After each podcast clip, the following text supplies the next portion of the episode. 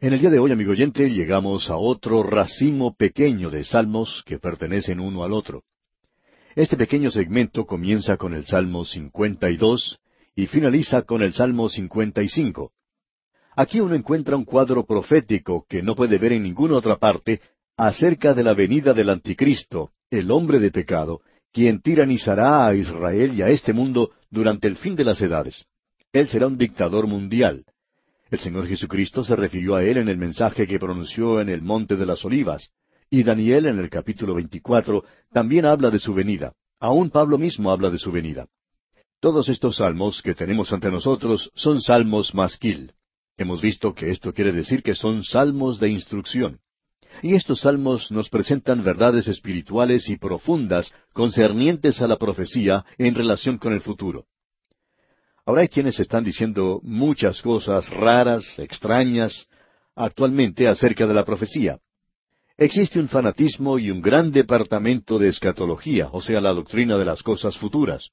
Hay muchas cosas que se están diciendo en el presente que no deberían decirse, a causa de la ansiedad y la incertidumbre del día en que vivimos, y muchas personas están regresando a la palabra de Dios, y por supuesto, por todas partes aparecen conferencias proféticas auspiciadas por iglesias que antes no mostraban ningún interés en esto. Y hay ciertos hombres también que se interesan en estas cosas, por las cuales no mostraban ningún interés, y hoy se apartan por la tangente. Aquí tenemos un salmo que puede ser de enseñanza en cuanto a este hombre de pecado que vendrá. Vamos a destacar algunos de los puntos sobresalientes aquí hoy. Deseamos que usted note el Salmo 52, el primero que vamos a analizar hoy, y vamos a señalar una o dos cosas acerca de este salmo. Nuevamente debemos decir que la introducción que tenemos antes del Salmo es parte de la Escritura. Es al músico principal, masquil, es decir, instrucción de David, cuando vino Doeg Edomita y dio cuenta a Saúl diciéndole, David ha venido a casa de Ahimelech. En otras palabras, aquí tenemos a un hombre que podría traicionar a David. David había sufrido en manos de muchos hombres que habían profesado ser sus amigos, pero que luego lo traicionaron. Vamos a ver a uno en particular en esta sección. Escuche lo que él dice. Esa es la marca del anticristo. Daniel dice que él hablará con palabras hinchadas, jactándose de sí mismo. Escuche lo que dice el primer versículo de este Salmo 52. ¿Por qué te jactas de maldad, oh poderoso? La misericordia de Dios es continua. Se está jactando de su pecado. Cuando David pecó, él guardó silencio, él no dijo nada, él estaba bajo convicción, una convicción profunda. Pero cuando el hombre del mundo peca, él se regocija en eso, él se jacta del pecado. Eso es parte del anticristo. Él se jactará de esas cosas. Y usted puede darse cuenta que esa es la diferencia que existe entre el Hijo de Dios y el Hijo del Diablo. El Hijo de Dios puede pecar como el hombre del mundo peca, porque ambos tienen la misma naturaleza, la vieja naturaleza. Pero amigo oyente, la diferencia es esta el hombre de Dios no se jactará de su pecado. Él inclina su cabeza con vergüenza, él se aborrece a sí mismo. En cambio, el hombre del mundo se jacta de lo que ha hecho. Y el hombre de pecado será esa clase de hombre. En realidad, él será un compendio de todo eso, y todos los pecadores le amarán precisamente por eso, ¿ve usted? Luego este hombre continúa en el versículo dos y dice, Agravios maquina tu lengua, como una baja afilada hace engaño. La última parte del versículo uno decía, La misericordia de Dios es continua. Como usted ve, amigo oyente, Dios lo tolera por un corto período de tiempo. Aparentemente Dios no lo puede soportar por mucho tiempo, solo por un período de siete años. Ahora en el versículo tres se nos dice, Amaste el mal más que el bien, la mentira más que la verdad. Usted probablemente ha escuchado decir que hay algunas personas que prefieren decir una mentira aun cuando sería más fácil decir la verdad. Y eso ciertamente será verdad en cuanto al anticristo. Escuche ahora lo que dice el versículo cuatro. Has amado toda suerte de palabras perniciosas, engañosa lengua. Aquí tenemos algunos nombres para el anticristo. Oh poderoso en el versículo uno. Él es el poderoso y él tiene una lengua mentirosa.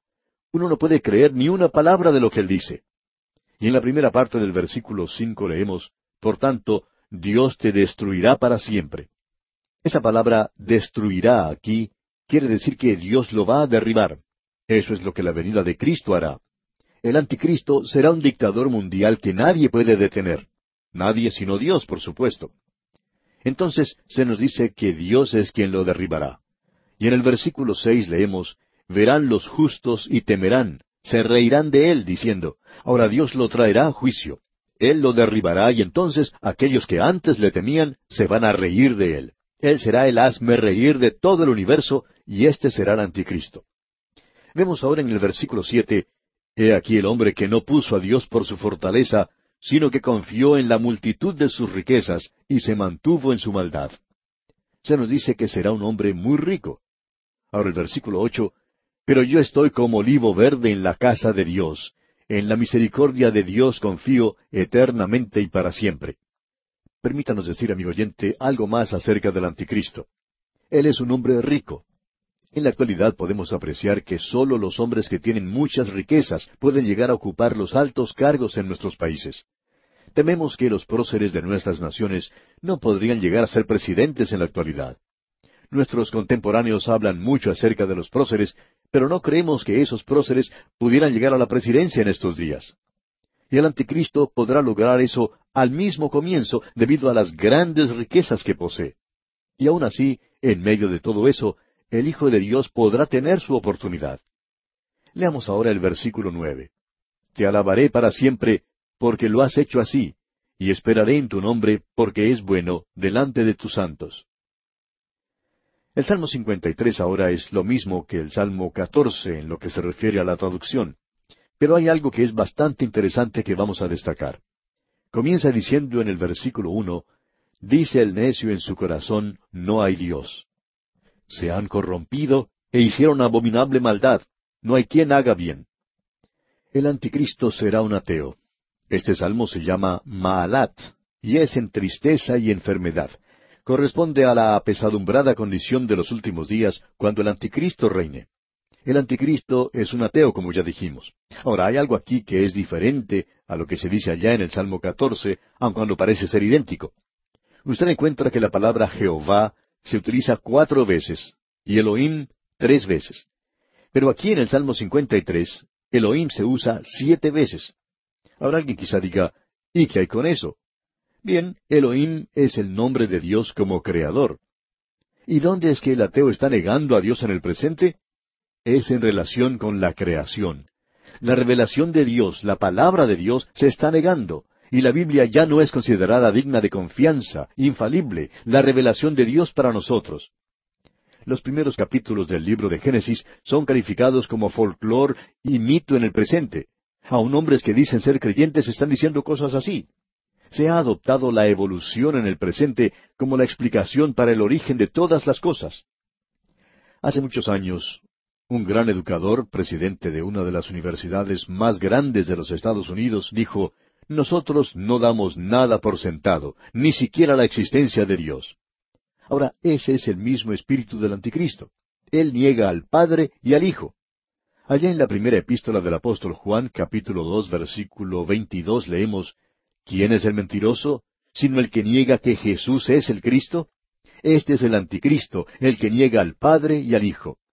Si usted va a ir a Dios, amigo oyente, usted tiene que hacerlo por medio de la fe.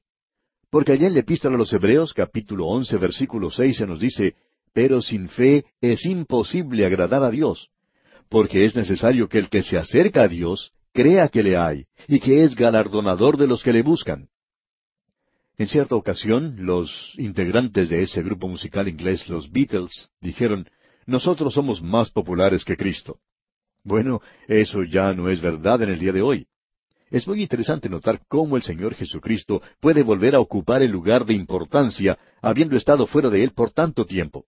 Pero esa es la marca del anticristo, como usted puede darse cuenta.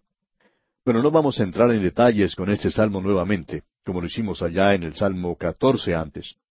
Pasemos al versículo seis. Este versículo dice, Oh, si saliera de Sión la salvación de Israel. Cuando Dios hiciere volver de la cautividad a su pueblo, se gozará Jacob y se alegrará Israel. Amigo oyente, yo no sé cómo alguien puede afirmar que Dios ha terminado ya su trato con la nación de Israel, a no ser que vaya a negar la infalibilidad y la inspiración de las Escrituras. Este versículo seis dice, leámoslo otra vez, oh si saliera de Sión la salvación de Israel. Cuando Dios hiciere volver de la cautividad a su pueblo, se gozará Jacob y se alegrará Israel. Nos agradaría ver cómo uno puede evitar lo que se dice aquí acerca de Israel. Sin embargo, hay hombres que dicen eso hoy, y que dicen ser creyentes. Muchos amilenaristas en el presente han espiritualizado el libro de Apocalipsis. Y opinamos que el espiritualizarlo es negar prácticamente la inspiración de la Escritura. Y aquí usted tiene que aceptar, es decir, usted tiene que aceptar si cree en el lenguaje, que Sión quiere decir Sión, Jacob quiere decir Jacob, e Israel quiere decir Israel, Dios quiere decir Dios. Así es que no podemos entender mal todo esto. Y llegamos ahora al Salmo 54. Está incrustado aquí, por así decirlo, y es un salmo corto breve, maravilloso, ya que en medio de todos los problemas y la gran tribulación, uno puede escuchar el clamor de la fe de parte del remanente del pueblo de Dios, y creemos también que es de parte de esa gran compañía de gentiles. Creemos que es necesario conocer algo aquí de los antecedentes históricos, y pensamos que deberíamos de leerlo. Dice, al músico principal en Nejinot. Usted recordará que eso se refiere a un instrumento musical. Es un instrumento de cuerda. Luego continúa diciendo masquil de David, es decir, otro salmo de instrucción. Cuando vinieron los cifeos y dijeron a Saúl, ¿no está David escondido en nuestra tierra? O sea que ellos traicionaron completamente a David. Y tenemos el registro de esto allá en el primer libro de Samuel, capítulo 23, versículo 19. Y no vamos a leer eso ahora, pero quizá usted tenga tiempo para hacerlo. Ahora ellos llegaron a Saúl y le dijeron dónde estaba David. David se enteró de eso, y escuche lo que dice aquí en el Salmo 54. Leamos los primeros dos versículos. Oh Dios, sálvame por tu nombre, y con tu poder defiéndeme. Oh Dios, oye mi oración, escucha las razones de mi boca. Se nos dice que en el tiempo de la gran tribulación, un hermano traicionará a otro hermano. Solamente será una época de traiciones, una cosa terrible, pero es cierto. Ahora el versículo tres dice, porque extraños se han levantado contra mí, y hombres violentos buscan mi vida, no han puesto a Dios delante de sí. Es una multitud sin Dios la que lo traicionará. Y ahora pasamos al Salmo 55. Y como ya hemos dicho, estamos destacando apenas los puntos sobresalientes de estos salmos. Este es otro salmo masquil, un salmo de instrucción, y es el último de esta serie que hemos colocado juntos, estos cuatro salmos muy destacados.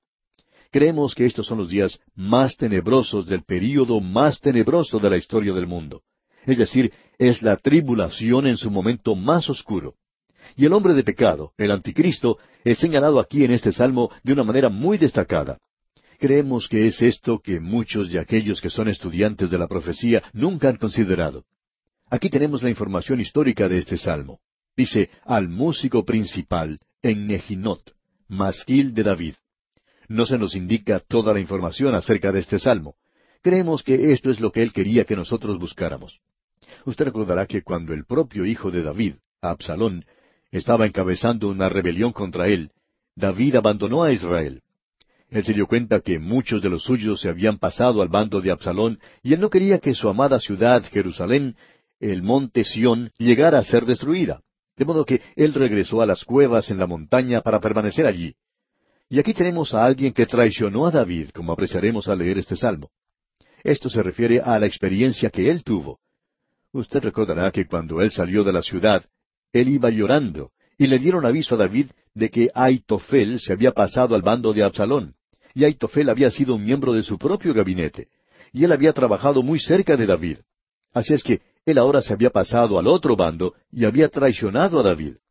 Vamos a leer algunos versículos de este relato allá en el segundo libro de Samuel, capítulo quince, versículos treinta y treinta y uno. Allí dice, Y David subió la cuesta de los olivos, y la subió llorando, llevando la cabeza cubierta y los pies descalzos.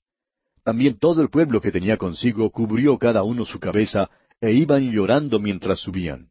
Y dieron aviso a David diciendo, Aitofel está entre los que conspiraron con Absalón. Entonces dijo David, Entorpece ahora, oh Jehová, el consejo de Aitofel. Hasta aquí la lectura.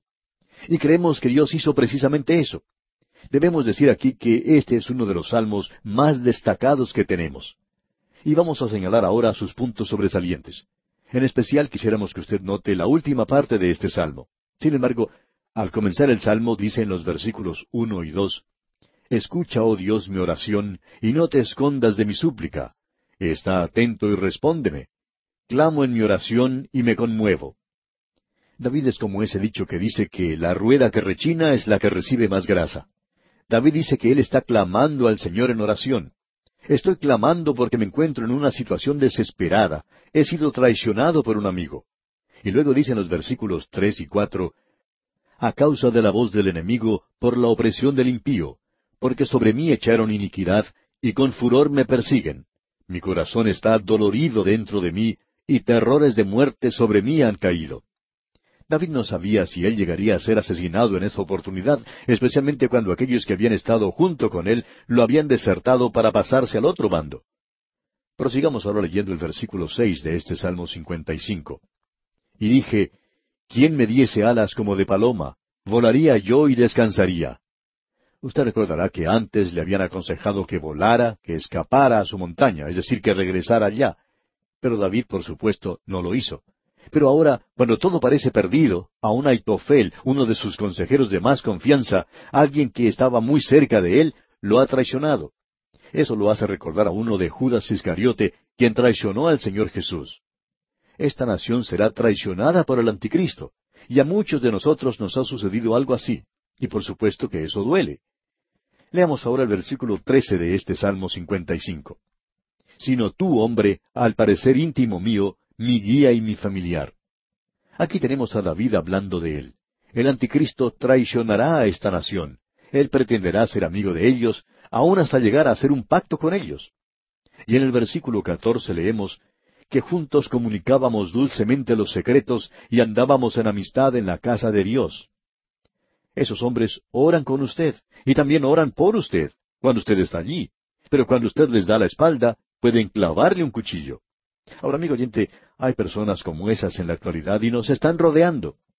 Si el anticristo apareciera mañana, tendría un séquito muy grande antes de la puesta del sol. Escuche ahora lo que dice David. Esta es una oración imprecatoria, debemos conceder eso. Pero escuche lo que él dice aquí en el versículo quince. Que la muerte les sorprenda, desciendan vivos al Seol, porque hay maldades en sus moradas en medio de ellos. Esta expresión aquí es escalofriante de veras. Creemos que es algo terrible. Aún en el presente lo escucha uno ya. A veces uno escucha que una persona le dice a otra, vete al infierno. Eso es algo terrible de decir, amigo oyente. Y debemos aclarar aquí que David casi dijo eso en cuanto a Aitofel. El Señor Jesucristo oró por aquellos que lo usaron malignamente y algún día Dios tratará con esto de la misma manera que Él trata con el anticristo. Escuche lo que dice aquí en el versículo 16 de este Salmo 55. En cuanto a mí, a Dios clamaré, y Jehová me salvará. Qué cuadro el que tenemos aquí. Leamos ahora el versículo 17. Tarde y mañana y a mediodía oraré y clamaré, y él oirá mi voz. Permítanos decirle algo que esto hará por usted, amigo oyente. Él causará que usted ore más de lo que probablemente haya orado usted antes, y eso puede llegar a ser algo bueno después de todo. Escuche lo que dice David aquí. Este es un cuadro del anticristo. Lo veremos en el versículo 21. Él es un gran mentiroso. Al diablo se le llama mentiroso desde el mismo comienzo. Y el anticristo ha salido del mismo infierno, amigo oyente. Escuche el versículo 21. Los dichos de su boca son más blandos que mantequilla, pero guerra hay en su corazón. Suaviza sus palabras más que el aceite, mas ellas son espadas desnudas. Ellos pretendían ser amigos de David, y al mismo tiempo estaban tramando cosas contra él. Así es el anticristo. Y el versículo 22 dice, Echa sobre Jehová tu carga, y él te sustentará, no dejará para siempre caído al justo. Permítanos decirle esto, amigo creyente, y podemos hablar con algo de experiencia. Entregue sus enemigos a Dios. Mía es la venganza, yo pagaré, dice el Señor. Entréguele esos enemigos a Dios para que Dios trate con ellos. En mi ministerio he aprendido que el Señor hace las cosas mucho mejor de lo que puedo hacer yo en tratar con personas así, porque Él sabe cómo hacerlo. Entregue sus enemigos a Dios, aquellos que le han traicionado a usted. Ponga sus cargas sobre el Señor. Eso es lo que Israel hará en la tribulación, porque ese es el único lugar a donde se pueden volver. Y muchos de nosotros encontramos que es un buen lugar a donde ir hoy. Veamos ahora lo que dice el versículo 23. Mas tú, oh Dios, harás descender a aquellos al pozo de perdición. Los hombres sanguinarios y engañadores no llegarán a la mitad de sus días. Pero yo en ti confiaré. ¿Y qué en cuanto a usted, amigo oyente? ¿Y qué en cuanto a mí hoy en este mundo? ¿Vamos a comenzar a llorar y a odiar a la gente y a criticarlos? Amigo oyente, permítanos decirle, comencemos a poner nuestra confianza en el Señor. Y aquí vamos a detenernos por hoy, amigo oyente. Y Dios mediante, en nuestro próximo programa, entraremos en la etapa siguiente, comenzando con el Salmo 56. Mientras tanto, le sugerimos que usted lea este salmo y se familiarice con el contenido para que esté listo para nuestro próximo estudio.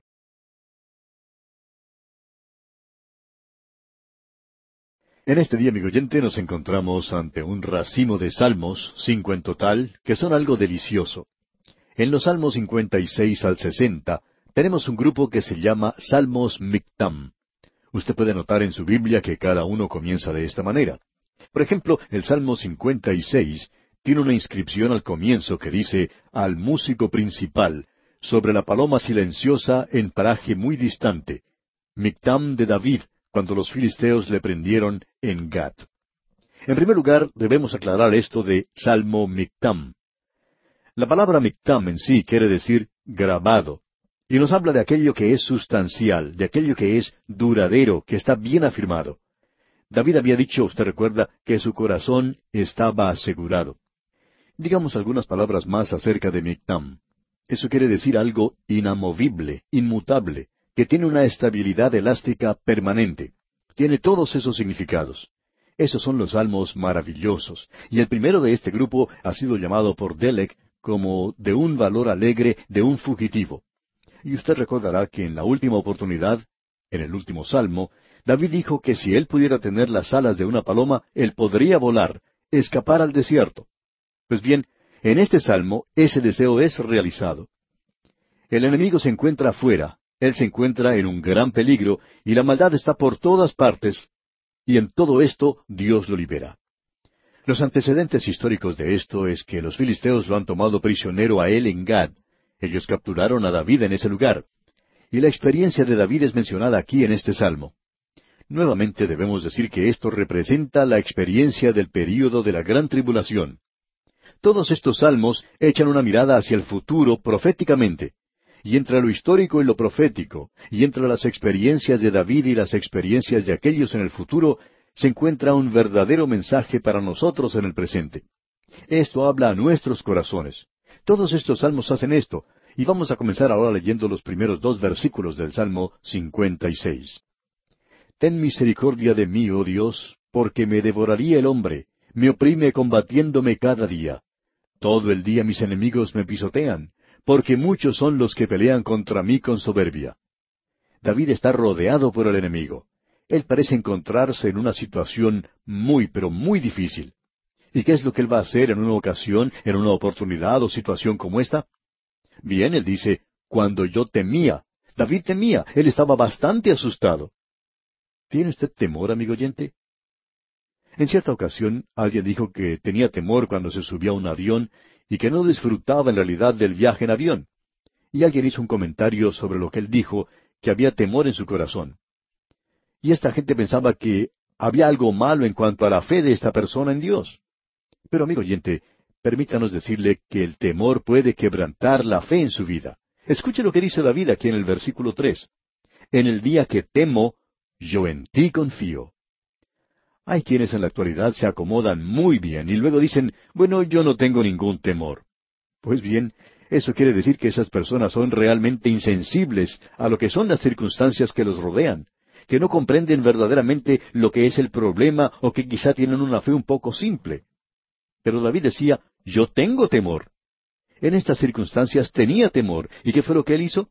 Bien, él dijo, solo en ti confío. Confiaré en el Señor. ¿Puede usted tener fe y temor al mismo tiempo? La Escritura dice, el perfecto amor echa fuera el temor. Bien, el amor puede hacer eso, pero usted puede tener fe y al mismo tiempo tener temor. Esperamos que esto sirva de consuelo a muchas personas en el presente porque se están diciendo muchas cosas tontas que en realidad no son escriturales. Para seguir adelante vamos a leer a continuación una declaración maravillosa que encontramos en el versículo ocho. Notemos lo que aquí se dice. Mis huidas tú has contado. El Señor Jesucristo conoce cada uno de los viajes que usted hace, amigo oyente.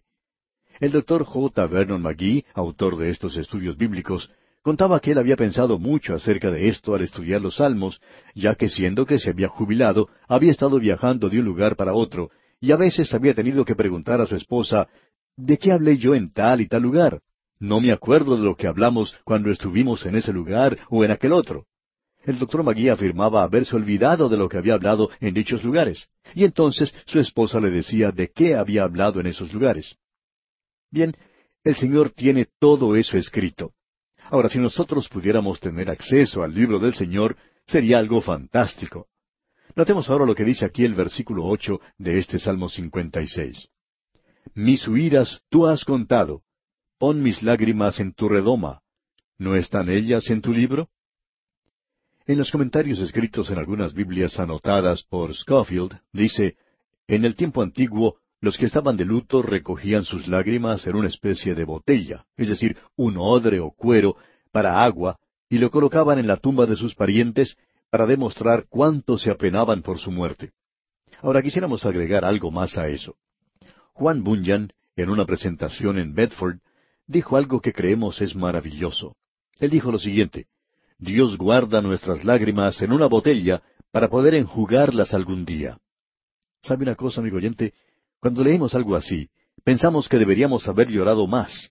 Necesitamos llorar más porque Dios va a enjugar nuestras lágrimas, va a colocarlas en la botella y las va a enjugar algún día. Qué hermoso que es todo esto, y luego él continúa diciendo aquí en el versículo diez, escuche usted, En Dios alabaré su palabra, en Jehová su palabra alabaré. Alguien nos escribió diciendo, Ustedes hablan demasiado de Dios. Ustedes están eternamente hablando de la palabra de Dios. Bueno, eso es lo que hizo David. Escuche usted otra vez el versículo diez. En Dios alabaré su palabra, en Jehová su palabra alabaré. Hay tan pocos que están alabando la palabra de Dios. Así es que yo voy a tratar de cubrir ese vacío. Estoy alabando a Dios por su palabra. Y luego dice aquí en el versículo once, En Dios he confiado, no temeré. ¿Qué puede hacerme el hombre? Es tan maravilloso, amigo oyente, tener un refugio y un recurso en Dios. Y el último versículo de este Salmo 56, el versículo 13 dice, Porque has librado mi alma de la muerte y mis pies de caída, para que ande delante de Dios en la luz de los que viven. David había dicho, y especialmente después de su pecado, yo quiero andar ante Dios para no volver a caer. Y en cuanto a la información que tenemos, David no volvió a caer. Podemos decir que el rey de Babilonia cometía esa clase de pecado cada día del año, ¿verdad? Eso era algo común y corriente para él. Pero no lo era para David. David decía, yo quiero andar ante Dios. Y en el día de hoy se nos está diciendo a usted y a mí, amigo oyente, que andemos en el Espíritu. Dios no nos ha dado un bastón para poder andar, sino que nos ha dado mucho más. Nos ha permitido andar en el Espíritu. Esto quiere decir que debemos depender completa y absolutamente del Espíritu de Dios. Y esto, amigo oyente, quiere decir prepararse y practicar esto, como lo hemos visto allá en el libro de Gálatas. Quiere decir que uno debe bajarse de su cómoda posición y comenzar a andar. Usted va a tropezar y a caer. Quizás se pueda lastimar, pero usted aprenderá a caminar si usted intenta andar en el Espíritu de Dios y encomendarse a Él cada día. Este es un salmo maravilloso, un salmo mictam. Y llegamos ahora al segundo salmo mictam de este grupo, y es el salmo 57. Ese es un título agregado. Este salmo es llamado No destruyas. Y eso tiene un significado maravilloso, digamos de paso, al entrar a este salmo que tenemos ante nosotros. La inscripción al comenzar el salmo dice, al músico principal sobre no destruyas. Mictam de David cuando huyó de delante de Saúl a la cueva. David pasó bastante tiempo en las cuevas que se encontraban cerca del mar muerto en Engadi. Si uno tiene oportunidad de visitar este lugar, puede darse cuenta que es un lugar muy caluroso durante el verano, ya que se encuentra bajo el nivel del mar. En el invierno, sin embargo, es un lugar muy delicioso. Y David pasó mucho tiempo en las cuevas en ese lugar. Es una sección del país muy inhóspita. La cueva de Adjual se encuentra en ese lugar también. Hay muchos expositores bíblicos que creen que eso hace referencia a la cueva de Adulam. Este es el lugar donde David meditó sobre muchos de los salmos que él escribió, y aquí encontramos los sufrimientos de David, y estos hablan de los sufrimientos de Cristo, nuevamente mirando hacia el remanente santo durante el tiempo de las dificultades de Jacob. Y eso nos habla hoy a nosotros. Esa es la maravilla de la palabra de Dios. Notemos lo que dice parte del primer versículo. Ten misericordia de mí, oh Dios, ten misericordia de mí. No sé cómo se siente usted acerca de esto, amigo oyente, pero en cuanto a mí, puedo decir que esa es mi oración. Yo quiero que Dios tenga misericordia de mí. No quiero que Él simplemente sea justo conmigo, porque si Él llega a ser así, entonces lo que yo merezco es un buen castigo. Yo quiero que Él tenga misericordia de mí. Quiero que Él muestre su gracia hacia mí y Él es esa clase de Dios. Él es rico en misericordia. Él tiene lo suficiente para mí y Él tiene también lo suficiente para usted, amigo oyente, aunque yo estoy utilizando mucho de ella. Notemos ahora la segunda parte del versículo uno. Porque en ti ha confiado mi alma, y en la sombra de tus alas me ampararé. Este es un salmo maravilloso. David está diciendo aquí, en la sombra de tus alas me ampararé. David descubrió eso. Su nación no lo hizo. El Señor Jesucristo les dijo eso allá en el Evangelio según San Mateo, capítulo 23, versículo 37. El Señor dijo, ¿Cuántas veces quise juntar a tus hijos como la gallina junta a sus polluelos debajo de las alas y no quisiste? Y oye, amigo oyente, ¿está usted listo para colocarse debajo de sus alas? Esto quiere decir, amigo oyente, el ser obediente a Él. Quiere decir lo que dijo el Señor Jesucristo. Si me amas, guarda mis mandamientos. Y quiere decir el andar en el Espíritu. Tenemos algunas declaraciones sobresalientes aquí en el versículo tres. Escuche usted. Él enviará desde los cielos y me salvará de la infamia del que me acosa. Dios enviará su misericordia y su verdad. ¿No le parece, amigo oyente, que estas son declaraciones maravillosas? Ahora, en el versículo cuatro de este Salmo cincuenta y siete, en la primera parte dice, Mi vida está entre leones. Pues bien, Satanás recorre de un lado a otro este mundo como un león rugiente, buscando a quien devorar. Y él también tiene muchos leoncillos con él, debemos decir de paso, que le están ayudando en su tarea. Debemos recordar que estos son salmos mictam y tienen que ver con aquello que es permanente, aquello que es duradero, aquello que tiene sustancia, que es constante y perdurable. Ahora en el versículo siete de este Salmo 57, David dice, Pronto está mi corazón, oh Dios, mi corazón está dispuesto, cantaré y trovaré salmos. Y luego en el versículo ocho dice, Despierta, alma mía, despierta, salterio y arpa, me levantaré de mañana. ¿Qué expresión más hermosa es esta? Me levantaré de mañana. Ya se ha terminado la noche y esa noche de pecado, de sufrimiento, de dominio de Satanás, ha llegado a su fin. Y ahora llega la mañana, y el sol de justicia se ha levantado con curación en sus alas. ¿Qué salmo más maravilloso es este? Y así llegamos ahora al Salmo 58. Y este es otro de esos salmos, no destruyas, así como también Mictam de David. Debemos repetir otra vez que esto es algo duradero, resistente y como ya hemos dicho, no destruyas. Este salmo comienza con un clamor y se ha hecho la pregunta de ¿quién es que está hablando aquí? El obispo Horn pensaba que Dios era quien estaba haciendo esta pregunta aquí y dice lo siguiente en el versículo uno. Oh congregación, ¿pronunciáis en verdad justicia? ¿Juzgáis rectamente hijos de los hombres? Y la respuesta es no. Pero el Señor va a pedir a los jueces que entreguen sus informes a Él mismo algún día. Así es que aparentemente es Dios quien está hablando aquí, usando por supuesto la pluma de David. Y llegamos ahora a una oración, y esta es una oración imprecatoria. Él está hablando acerca de estos enemigos que se encontraban alrededor de él, que operaban allí. Ellos eran como una serpiente. Aquí están aquellos enemigos que estaban buscando su destrucción. Y él pide seis cosas. Hay seis destrucciones por las cuales él ora aquí. Leamos el versículo seis de este Salmo 58. Oh Dios, quiebra sus dientes en sus bocas. Quiebra, oh Jehová, las muelas de los leoncillos. El enemigo era como un león, y no sé lo que usted piensa, amigo oyente, pero alguien ha dicho que un creyente no puede hacer esta oración. Bien, yo le he pedido a Dios en oración que Él trate con Satanás. Y Él es un león rugiente, y espero que Dios pueda quebrar sus dientes. Yo no considero eso como si estuviera fuera de lugar en un creyente. La Biblia está hablando de sus enemigos, y David está bajo la ley, y él está pidiendo justicia. Él está pidiendo que Dios quiebre los dientes de su boca. Él también está pidiendo que el Señor quiebre las muelas de los leoncillos. Ahora el versículo siete dice, Sean disipados como aguas que corren. Cuando disparen sus saetas, sean hechas pedazos. Él está pidiendo a Dios que haga que ellos desaparezcan como las aguas de los ríos. Él quiere que cuando ellos lleven a cabo sus ataques, que sus dardos sean hechos pedazos. Y en los versículos ocho y nueve leemos, Pasen ellos como el caracol que se deslíe, como el que nace muerto no vean el sol.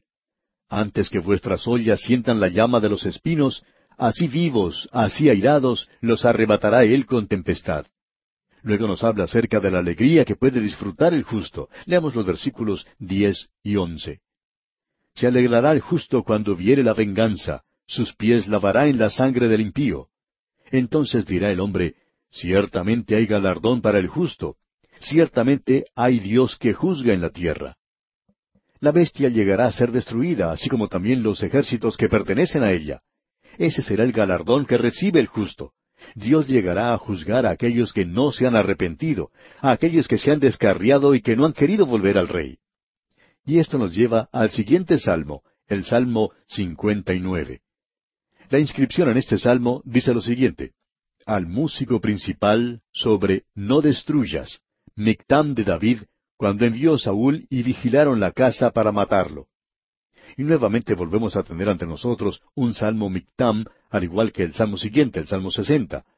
Los primeros dos versículos de este salmo cincuenta y nueve nos muestran el clamor de este hombre perseguido. Leamos los primeros dos versículos de este salmo cincuenta y nueve. Líbrame de mis enemigos, oh Dios mío, Ponme a salvo de los que se levantan contra mí. Líbrame de los que cometen iniquidad, y sálvame de hombres sanguinarios. El salmista se encuentra perseguido, acosado, y en esa situación su alma clama a Dios y solicita que Él le libre de aquellos que le están atacando. Luego en los versículos tres y cuatro leemos, Porque he aquí están acechando mi vida, se han juntado contra mí poderosos. No por falta mía, ni pecado mío, oh Jehová, sin delito mío corren y se aperciben. Despierta para venir a mi encuentro y mira. David está haciendo memoria de la oportunidad que él tuvo de dar muerte al rey Saúl. Él pudo haber matado a este rey que lo estaba persiguiendo. Sin embargo, él se limitó a cortar la orilla de su manto. Pero él no llegó a dar muerte al rey Saúl porque no quería traicionarle. Es por eso que el salmista dice aquí, No por falta mía ni pecado mío, oh Jehová. Sin delito mío corren y se aperciben. Luego, en el versículo cinco, él pide que sea el Señor mismo quien castigue a las naciones. Leamos el versículo cinco de este Salmo 59. Y tú, Jehová Dios de los ejércitos, Dios de Israel, despierta para castigar a todas las naciones. No tengas misericordia de todos los que se rebelan con iniquidad. Debemos detenernos a pensar sobre la situación en que se encuentra el salmista y cómo esto puede aplicarse a nuestras propias vidas. El salmista parece preocupado porque sus enemigos van a rodear la ciudad en el versículo seis. Pero luego, más adelante, él presenta un desafío a sus enemigos, sabiendo que Jehová el Señor está de su lado, sabiendo que el Dios de misericordia estará delante de él. Luego finaliza este salmo con un cántico de alabanza por las misericordias de Dios. Leamos los versículos 16 y 17 de este Salmo 59. Pero yo cantaré de tu poder y alabaré de mañana tu misericordia, porque has sido mi amparo y refugio en el día de mi angustia. Fortaleza mía, a ti cantaré, porque eres, oh Dios, mi refugio, el Dios de mi misericordia. Y ahora llegamos al Salmo 60. La inscripción que precede a este salmo dice lo siguiente, al músico principal sobre lirios, testimonio, Mictam de David, para enseñar cuando tuvo guerra contra Aram Naharaim y contra Aram de Soba, y volvió Joab y destrozó a doce mil de Edom en el valle de la sal. Leamos los primeros cuatro versículos de este Salmo sesenta. Oh Dios, tú nos has desechado, nos quebrantaste, te has airado, vuélvete a nosotros. Hiciste temblar la tierra, la has hendido, sana sus roturas, porque titubea. Has hecho ver a tu pueblo cosas duras. Nos hiciste beber vino de aturdimiento. Has dado a los que te temen bandera que alcen por causa de la verdad. El título de este salmo, refiriéndose a lirios, podría sugerir la época primaveral. Posiblemente estos salmos estén relacionados también con el tiempo de la Pascua, y era como un recordatorio de la redención de la esclavitud y de los orígenes de la nación israelita. El versículo cinco de este Salmo sesenta dice, Para que se libren tus amados, salva con tu diestra y óyeme. En los versículos seis al ocho tenemos lo que Dios está diciendo. Dios ha dicho en su santuario, Yo me alegraré, repartiré a Siquem y mediré el valle de Sucot. Mío es Galaad y mío es Manasés, y Efraín es la fortaleza de mi cabeza. Judá es mi legislador. Moab, vasija para lavarme. Sobre Edom echaré mi calzado. Me regocijaré sobre Filistea. Y el salmista finaliza diciendo en el versículo doce de este Salmo sesenta, En Dios haremos proezas, y Él hollará a nuestros enemigos. Él muestra su confianza en Dios. Aunque tengan que pasar por problemas y dificultades, y aun en el pecado, Dios los puede volver a restaurar. Dios es muy bueno, amigo oyente. Y aquí vamos a detenernos por hoy. Proseguiremos este estudio del libro de Salmos en nuestro próximo programa.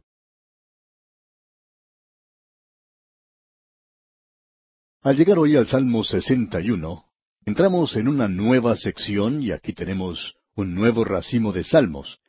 En nuestro programa anterior vimos los salmos Mictam de David.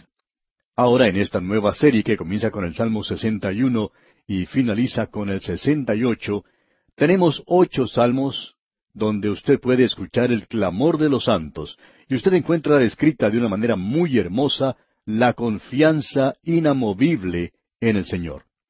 Pensamos que vamos a poder ver aquí al Señor Jesucristo en estos salmos, y también confiamos que vamos a encontrar mucha ayuda para nosotros mismos.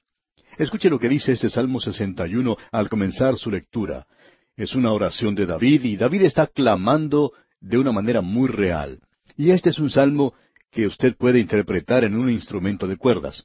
Sinceramente hablando, creemos que este es un salmo en el cual uno puede utilizar una guitarra y puede tener un mensaje, porque aquí tenemos un lamento que se encuentra en sus líneas, y este es el lamento del corazón. Y cuando lo comparamos con esto, nuestras reuniones de oración del presente son algo muy estereotipado y, y no muy interesantes. Todo lo que nosotros llegamos a hacer en la reunión de oración es presentar una lista de nuestros pedidos al Señor mencionando las cosas que queremos. Le pedimos a Él que saque las cosas que Él tiene almacenadas y que nos las entregue, y de esa manera no tenemos que pagar por ellas. Y esperamos que Él lo haga y que Él pague por todo. Pero pensamos, amigo oyente, que eso es lo que ha hecho de los servicios de oración algo tan muerto en el presente. Creemos que una oración debe tener su parte práctica, su arreglo inteligente y aquellos oyentes que han estado con nosotros desde el mismo comienzo, al haber estudiado las muchas oraciones que hemos visto, hemos apreciado que eran organizadas. Pero después de todo, una oración tiene que salir del corazón. Uno ya no escucha ese clamor que sale del corazón en la oración del presente. Escucha esta oración. Leamos los primeros dos versículos de este Salmo 61. Oye, oh Dios, mi clamor, a mi oración atiende. Desde el cabo de la tierra clamaré a ti, cuando mi corazón desmayare. Llévame a la roca que es más alta que yo. Esto es algo realmente maravilloso. David dice, Desde el cabo de la tierra clamaré a ti. ¿Ha sentido eso alguna vez, amigo oyente, cuando usted ora? Es decir, que Dios está por allá muy lejos y que usted se encuentra aquí abajo. David está diciendo, cuando yo oro a veces, parece como que yo estoy muy acá debajo en el fin de la tierra, y Dios se encuentra muy por allá arriba. David está tratando de acercarse, como podemos apreciar. Qué pensamiento más hermoso el que tenemos aquí en esta oración. Ahora está diciendo aquí que él quiere llegar a una roca que es más alta que él mismo. Yo necesito ser llevado a la roca que es más alta que yo. Él es la roca sobre la cual la iglesia está siendo edificada. Qué cuadro el que tenemos aquí, amigo oyente. Veamos ahora lo que se nos dice aquí en el versículo tres de este Salmo 61 porque tú has sido mi refugio y torre fuerte delante del enemigo. Magnífico el cuadro de Dios que tenemos aquí. Él es un refugio, nos guarda de las tormentas y una torre fuerte. Eso es para protección del enemigo. Luego él dice en el versículo cuatro, Yo habitaré en tu tabernáculo para siempre, estaré seguro bajo la cubierta de tus alas. Nuevamente aquí tenemos las alas. A esto hizo referencia el Señor Jesucristo en el Nuevo Testamento. Él dijo, ¿Cuántas veces quise juntar a tus hijos como la gallina junta a sus polluelos debajo de las alas, y no quisiste? Escucha ahora lo que dice este Salmo 61 aquí en el versículo 5. Porque tú, oh Dios, has oído mis votos, me has dado la heredad de los que temen tu nombre. David había hecho votos, él había prometido algo a Dios. Ahora nosotros solo le pedimos cosas a Dios. ¿Le prometió usted algo alguna vez a Dios? Yo le he prometido mucho más de lo que le he dado, de eso estoy seguro. Pero ¿le ha prometido algo alguna vez usted a Él? Nosotros vamos a Dios continuamente y siempre le estamos pidiendo algo. Pero ¿le ha prometido alguna vez que iba a hacer algo por Él? ¿Ha hecho eso alguna vez, amigo oyente? David dice aquí que él había hecho votos. Y usted escuchó lo que él dijo. Veamos ahora la segunda parte del versículo cinco hasta el versículo siete. Me has dado la heredad de los que temen tu nombre. Días sobre días añadirás al rey. Sus años serán como generación y generación. Estará para siempre delante de Dios. Prepara misericordia y verdad para que lo conserven. Nuevamente tenemos esto. Usted se da cuenta que David necesitaba de la misericordia de Dios. Y creemos que mientras nos acercamos más a Dios, amigo oyente, nosotros no lo vamos a hacer descender a Él a nuestro nivel, sino que nosotros lo vamos a poder ver a Él en la altura y elevado, y vamos a poder reconocer que nosotros estamos en la misma posición, y como Isaías dijo, caía a sus pies como muerto. Él se inclinó con reverencia ante Dios, y esa es la posición que necesitamos ante Él, y así nos podemos acercar más a Él. Notemos ahora lo que Él dice aquí en el versículo ocho. Así cantaré tu nombre para siempre, pagando mis votos cada día. Haga sus votos y luego acérquese más a Él, cante sus alabanzas, y Él le ayudará a que usted los cumpla. Llegamos ahora al Salmo 62. El autor de estos estudios bíblicos, el doctor J. Vernon McGee, ha escrito un pequeño libro que trata de este salmo, y él lo ha llamado El único salmo. Ahora, este título no es porque este sea el único salmo que existe, ya que hay ciento cuarenta y nueve salmos más, sino que le ha dado ese título a causa de la forma en que se usa la palabra solo o solamente. Notemos en primer lugar la inscripción antes de comenzar el salmo, que dice al músico principal, a Jedutún, salmo de David. Ya habíamos tenido un salmo Jedutún. Él era uno de los músicos principales y su nombre es mencionado varias veces. Lo hemos visto allá en el Salmo 39 y volveremos a verlo otra vez. Este salmo posiblemente había sido dedicado a él. Aparentemente era quien guiaba, quien dirigía la orquesta y el coro en la ocasión. La palabra solo o solamente aparece muchas veces a través de este salmo. Es un salmo bastante sencillo, es un salmo de una fe simple, sencilla. Revela una fe y una confianza en Dios que es igual a la que demuestran los niños en cuanto a sus padres. Notemos cómo es utilizada esta palabra solamente a través del Salmo. En el primer versículo de este Salmo 62 leemos, En Dios solamente está acallada mi alma. Luego en la primera parte del versículo dos tenemos, Él solamente es mi roca y mi salvación. En la primera parte del versículo cuatro tenemos, solamente consultan para arrojarle de su grandeza.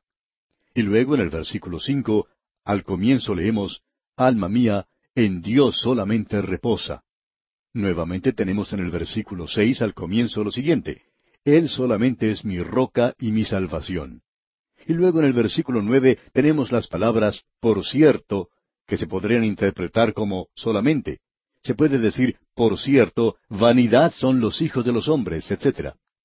Usted podrá encontrar una fe maravillosa declarada de una forma bastante sencilla. Y luego usted hallará que David hace algunos comentarios, alabanzas en esta escritura. Y luego él saca una lección de aquí. Se ha hecho un maravilloso comentario acerca de este salmo y nos gustaría leerlo porque creemos que es necesario que notemos esto aquí. Perroni ha dicho, con dificultad podríamos hallar en algún otro lugar una fe en Dios más noblemente aseverada, donde triunfe más victoriosamente, la vanidad del hombre, de la fuerza humana y las riquezas más claramente confesadas, el valor en medio del peligro y más calma inamovible que en este salmo, que es tan potente en su concepción y lenguaje, como lo es de destacado por la vigorosa y alegre piedad que alienta. Hasta aquí la cita. Y qué hermoso es esto. Destaquemos brevemente algunas de las cosas que se mencionan en este salmo. En el primer versículo, leamos otra vez, dice, En Dios solamente está acallada mi alma, de Él viene mi salvación. Hay varias cosas en este salmo que quisiéramos mencionar. Dios es llamado su salvación, Él es llamado su roca, Él también es llamado su defensa, y también se le llama su refugio y esperanza. Y esto se repite nuevamente que Él es la gloria, la roca y el refugio. Todo eso uno lo encuentra aquí. Usted puede notar que esto es muy personal aquí. Dice, en Dios solamente está acallada mi alma, de Él viene mi salvación. Esto es muy posesivo, muy personal. Y ahora en el versículo dos leemos, Él solamente es mi roca y mi salvación, es mi refugio, no resbalaré mucho. Este es un salmo realmente admirable. Permítanos presentar otra cita más acerca de este salmo antes de seguir adelante. Es una cita de Don. Escuche lo que él tiene que decir porque vale la pena recordarlo. Dice Don, el salmista repite dos veces este pensamiento en el versículo dos y en el versículo seis. Él es mi roca, mi salvación y mi defensa, mi refugio y mi gloria. Ahora, si es mi refugio, ¿qué enemigo me puede perseguir? Si es mi defensa, ¿qué tentación me moverá?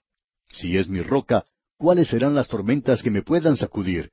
Si es mi salvación, ¿cuál es la tristeza que me puede abatir? Si es mi gloria, ¿cuál la calumnia que pueda difamarme? Aquel que es perseguido con una tentación en particular, que invoque a Dios, a Dios como su refugio y santuario. Aquel que es combatido por los mensajeros de Satanás, golpeado por su propia concupiscencia, que reciba a Dios como su defensa aquel que es sacudido por las perplejidades, que tome asidero en Dios, que Dios sea su roca y su ancla. Aquel que tenga falta de confianza en sí mismo, un recelo de la libre y completa misericordia de Dios, que se agarre de él, ya que Dios es su salvación. Aquel que anda en la ignominia y el desprecio de este mundo, que contemple a Dios como su gloria. ¿No es esta una maravillosa expresión, amigo oyente? Ahora permítanos hacer una sugerencia. Este salmo sencillamente declara esta maravillosa relación con Dios. Y usted puede notar cómo el salmista derrama su corazón ante Dios en esto. Él simplemente habla con Él. Tú eres mi salvación, tú eres mi roca. Hay muchas personas en la actualidad que se sienten incómodas en un servicio de oración. Se sienten incómodos en un servicio en la iglesia. Sienten como cierta opresión en la oración y queremos decir las palabras correctas y decir las cosas en forma apropiada. Muy bien, eso está correcto. La oración en público está bien. Pero permítame sugerirle que usted se aparte y lo haga en forma individual. Quizá usted lo pueda hacer mientras esté viajando o puede encontrar algún lugar donde todo esté en calma y quietud. Usted puede ir a alguna habitación en su hogar y a algún lugar donde usted pueda estar en calma ante Dios. Y así, amigo oyente, ¿por qué no habla honestamente con Dios, sin necesidad de tener que decir palabras rebuscadas o pensamientos bien complicados, bien adornados, sino simplemente hablar con Dios. Eso yo sé que va a ayudar a muchos de los creyentes porque lo he probado en mí mismo. Simplemente diríjase a Él, dígale lo que sienta. En cualquier lugar donde usted puede estar a solas, póngase de rodillas y diríjase a Dios en oración, derrame su corazón ante Él. Amigo oyente, eso le hará mucho bien. Puede ser el mejor tónico que usted pueda obtener. Bien, pasemos ahora al Salmo 63. Y aquí tenemos otro de estos salmos maravillosos, y es como un ungüento que se derrama en las heridas de muchos. Es como una venda para las magulladuras. Deseamos destacar aquí que este ha sido un salmo maravilloso para la iglesia. Chrysostom dice que ha sido ordenado y aprobado por los padres trinitarios, que no debería pasar un día sin que se cantara públicamente este salmo. Y en la iglesia trinitaria, este salmo, el Salmo 63, se cantaba cada mañana o en cada oportunidad en que había una reunión pública. Siempre comenzaban el servicio, la reunión de la mañana, con este salmo. Escuche lo que dice aquí y nuevamente debemos indicar que se expresa aquí pensamientos maravillosos. Leamos los primeros dos versículos de este Salmo 63. Dios, Dios mío eres tú. De madrugada te buscaré. Mi alma tiene sed de ti, mi carne te anhela, en tierra seca y árida donde no hay aguas, para ver tu poder y tu gloria, así como te he mirado en el santuario. Solamente la fe puede hablar de esta manera, sabiendo que hay un Dios que es eterno y que Él sobrepuja todo pensamiento humano. Él es el Creador, Él es el Redentor, Él es mi Padre, y de madrugada te buscaré. David sabía lo que era tener sed. Él se había encontrado en ese lugar cerca del mar muerto. Hemos mencionado eso anteriormente. Allí estaba esa cueva de Engadi, que era uno de sus refugios. Es un lugar muy seco y caluroso. No creemos que haya muchos lugares en el mundo que sean más secos que ese. Y ese es un lugar donde uno puede llegar a tener mucha sed. Y uno debe estar seguro que tiene algo de beber cuando se encuentra en un lugar así. Este es un gran salmo porque nos habla de la sed del alma por Dios. Amigo oyente, ¿se siente usted de esa manera en cuanto a Él? ¿O ha llegado a ser una gran carga para usted? Ah, amigo oyente, qué bueno es tener amor por Él. Escuche lo que dice este hombre aquí en los versículos cuatro y cinco de este Salmo sesenta y tres. Así te bendeciré en mi vida, en tu nombre alzaré mis manos. Como de meollo y de grosura será saciada mi alma, y con labios de júbilo te alabará mi boca. David decía, prefiero tener comunión con Dios que el tener un banquete gastronómico. Esto es realmente maravilloso. Es un salmo de la mañana. Se acostumbraba a cantar en las iglesias. Y llegamos ahora al Salmo 64. Y este es un salmo que tiene una base histórica. No lo podemos ubicar exactamente dónde, no sabemos, pero es parte de la vida de David. David escribió este salmo. Proféticamente hablando, se encuentra en línea con todos estos otros salmos, y está en una serie que mira hacia el futuro, hacia el día cuando este pueblo se encuentre en la gran tribulación. Y el remanente santo utilizará este salmo. O alguien quizá diga, bueno, parece que tienen demasiados salmos para ese día. Amigo oyente, ellos van a necesitar cada uno de esos salmos. Y también debemos agregar aquí que este es un salmo muy apropiado en el presente. Escuche lo que dicen los primeros dos versículos de este Salmo 64. Escucha, oh Dios, la voz de mi queja. Guarda mi vida del temor del enemigo. Escóndeme del consejo secreto de los malignos, de la conspiración de los que hacen iniquidad. David había orado esta clase de oración una y otra vez, pidiéndole a Dios que lo ocultara. Su refugio era la oración, y ese era el único refugio que David tenía. Esto nos revela eso, y este será el único refugio que esta gente tendrá en aquel día. Amigo oyente, al mirar a mi alrededor en este mundo en el presente, al considerar la condición en la que se encuentra, estoy llegando a la conclusión de que no podemos poner nuestra esperanza en los hombres de Estado o en los políticos. Mi esperanza ya no está en la ciencia y tampoco en la educación.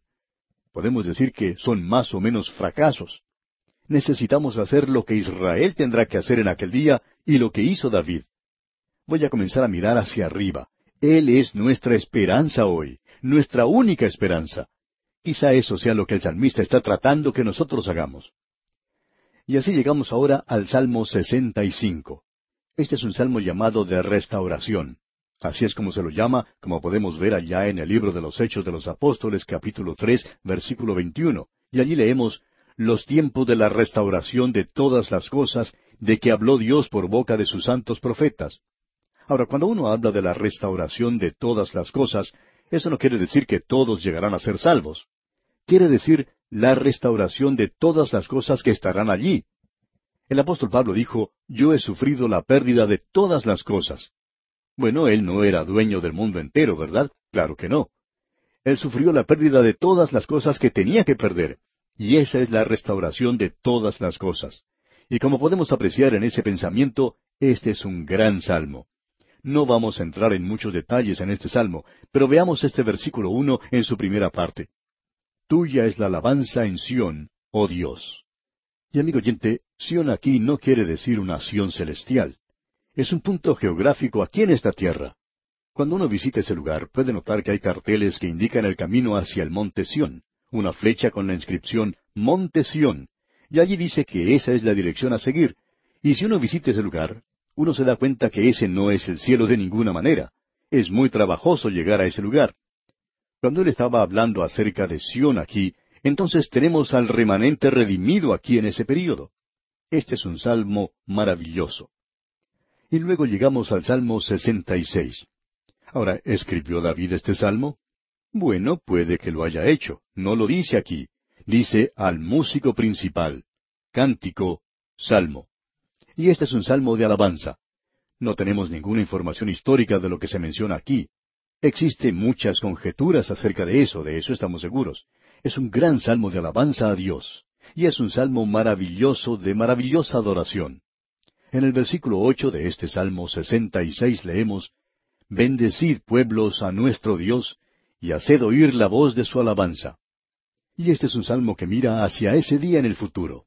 Bien, habla del día cuando Israel será restaurado a su propia tierra, y como dijo Ezequiel, ellos ofrecerán holocaustos y sacrificios en aquel día. Y nos damos cuenta que así será. Ahora, ¿cuál es la explicación de esto? Bueno, creemos que de la misma manera que ellos miran hacia la venida de Cristo, para esa gente cuando ofrecen un sacrificio, ellos miran hacia atrás a la venida de Cristo, porque cada cordero señalará hacia el Cordero de Dios que quita el pecado del mundo. Y con esto, amigo oyente, finalizamos este Salmo 66.